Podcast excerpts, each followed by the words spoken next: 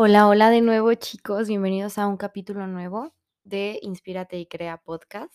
Soy Eleonora, me da mucho gusto tenerlos eh, otro día más aquí. Hoy eh, el tema de hoy me, me emociona muchísimo. Eh, la verdad es un tema que, que surgió la idea porque, mm, como les comenté, estaba, había estado muy enferma de de la garganta. Yo creí que ya había cantado victoria y regresó. O sea, regresó la la infección en la garganta porque no se había tratado bien. Entonces, ay, no, era un dolor horrible y y pues de ahí surgió la idea. Van a decir cómo cómo surgió la idea de tu dolor de la garganta, pero es porque el el tema de que vamos a tratar el día de hoy es la somatización de las enfermedades. Entonces, vamos no sé si han escuchado esta teoría de que todas nuestras dolencias físicas pueden reflejar las emociones internas que que queremos expresar.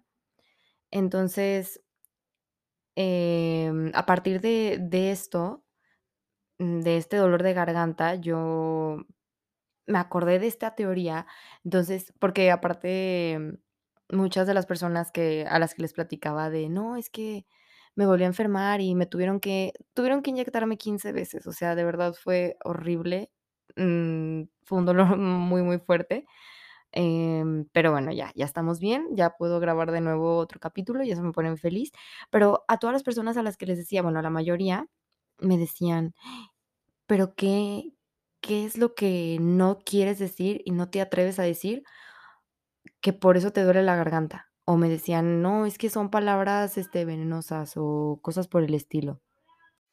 Oigan, ¿qué creen? Creí que estaba grabando y me di cuenta que no estaba grabando nada, y ya casi había terminado el capítulo.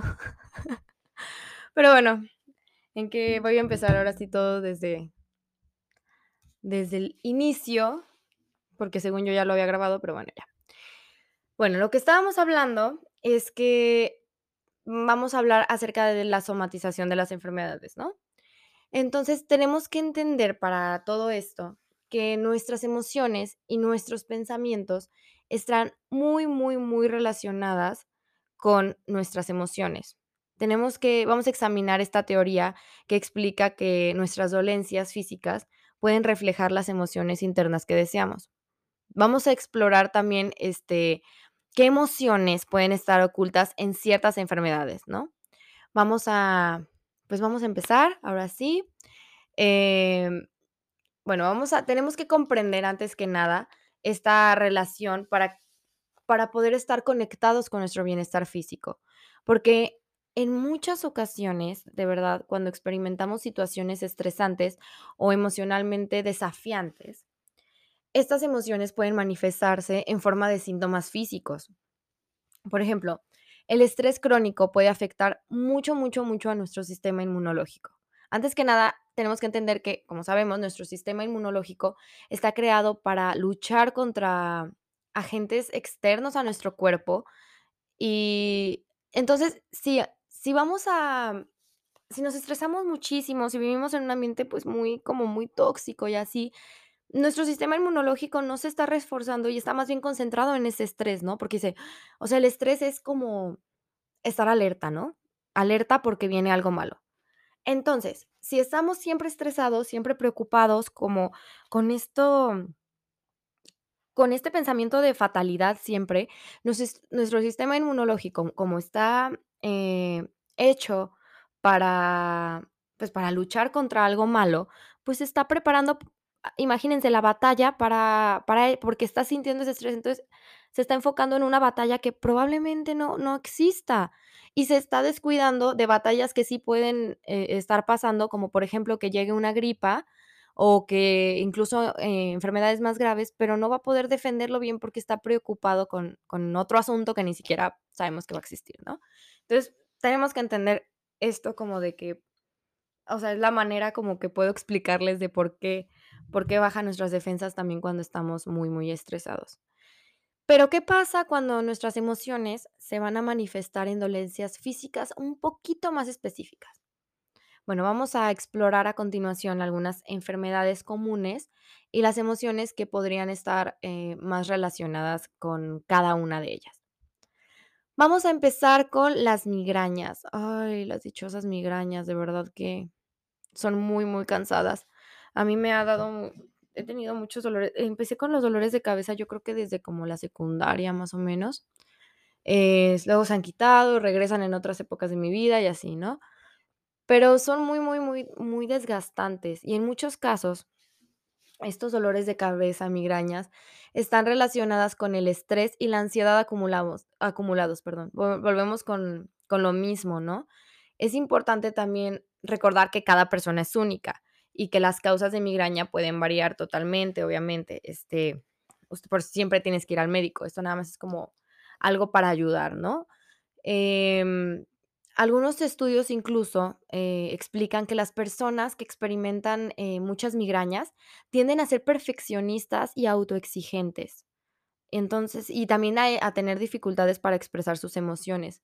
Estos dolores de verdad que que es muy triste porque al final hay personas que queremos como de que todo se haga ya, mm, ver los resultados al momento y y olvidamos que es un proceso, o sea, de verdad que si no disfrutas el proceso, no vas a disfrutar el resultado, se los aseguro, mm, al 100%. Entonces, no sirve de nada estarte autoexigiendo, porque hay cosas que no vas a lograr en el momento, o sea, tienes que prepararte para para ese punto, ¿no?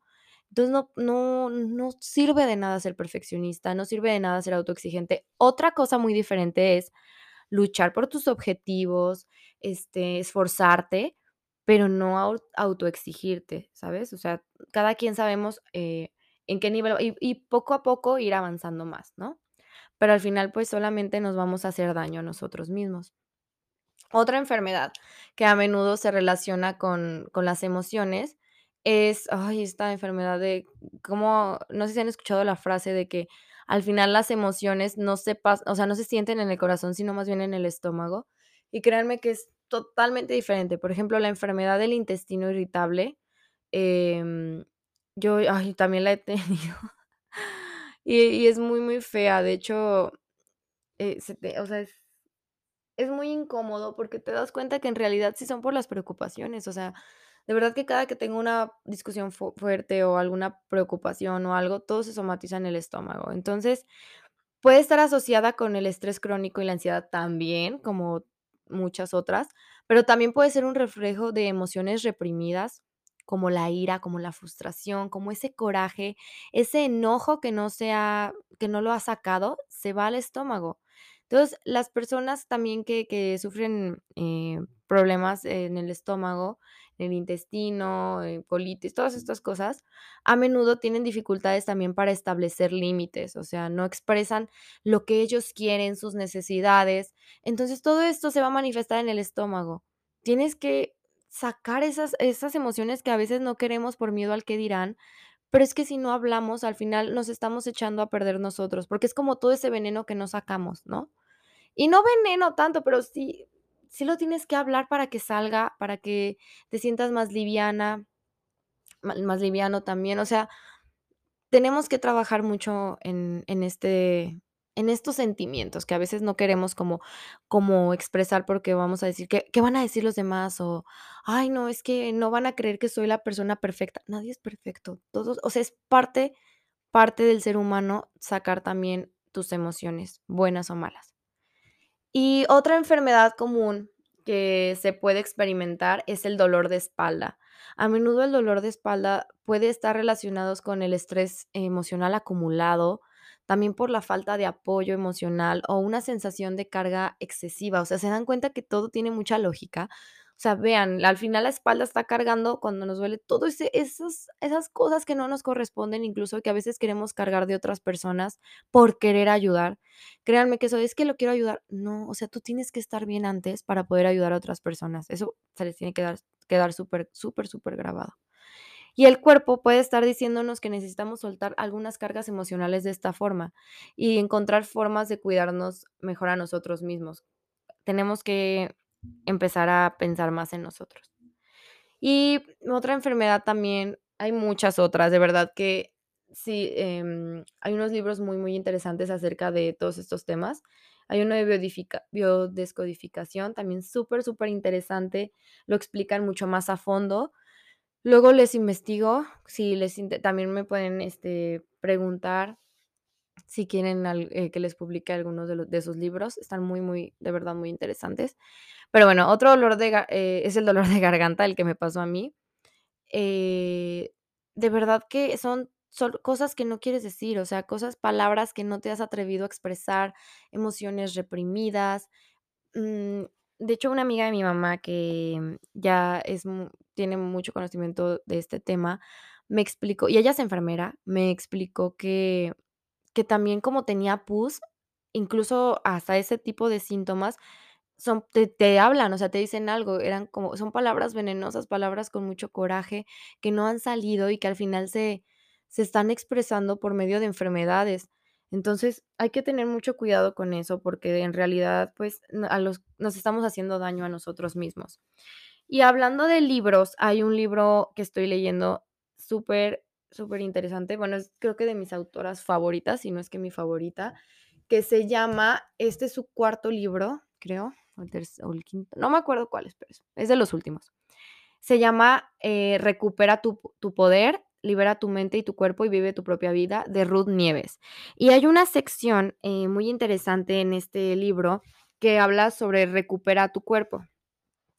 Y hay una frase que me encantó y creo que queda perfectamente con este capítulo, que dice: "¿Por qué hay personas?", y es exactamente lo que me sucedió, por eso me llamó mucho la atención en estas vacaciones, de: "¿Por qué hay personas que se enferman cuando se van de vacaciones?". Les apuesto a que todo el mundo le ha pasado. Hasta dicen que la enfermedad del viajero, no sé cómo dicen. Dice que porque probablemente, eh, porque el cuerpo dice: "Por fin has parado y te has relajado un poco. Voy a aprovechar para hacer limpieza de todo el estrés y las emociones que has ido acumulando y echándome aquí dentro. Y voy a ver si me pongo al día con todas mis tareas de mantenimiento y regeneración del cuerpo, tareas que no he podido hacer porque me has tenido corriendo de un lado por otro, e intoxicando con todo el cortisol y adrenalina que el estrés ha generado debido al ritmo desenfrenado que llevas.